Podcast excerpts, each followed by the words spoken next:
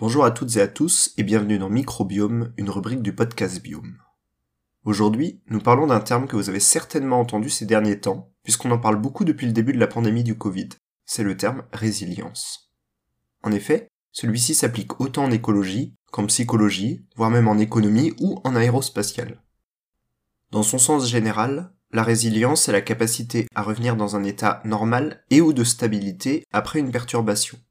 On comprend ainsi que le terme puisse s'adapter à de nombreux domaines. Et en écologie alors?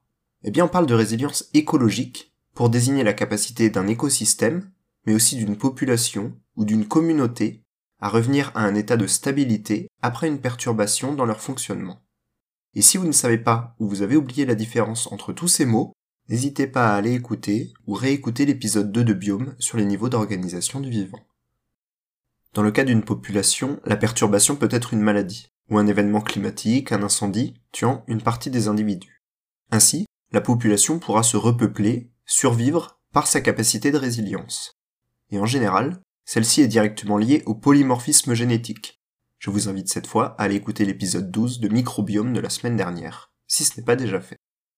En effet, plus le polymorphisme génétique est important, plus la population sera à même de survivre à ces événements de par la diversité des caractères ou sa possibilité d'avoir des allèles offrant une résistance à des maladies.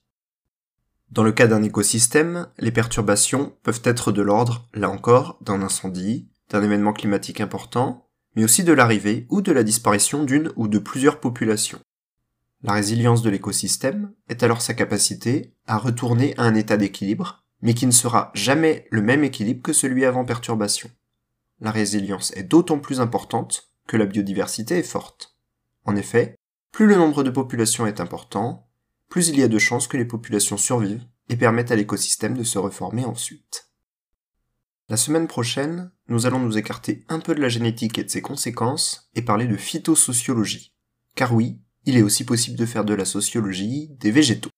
Et j'espère, à ce moment-là, avoir une meilleure voix. Bonne fin de semaine et à bientôt dans Biome.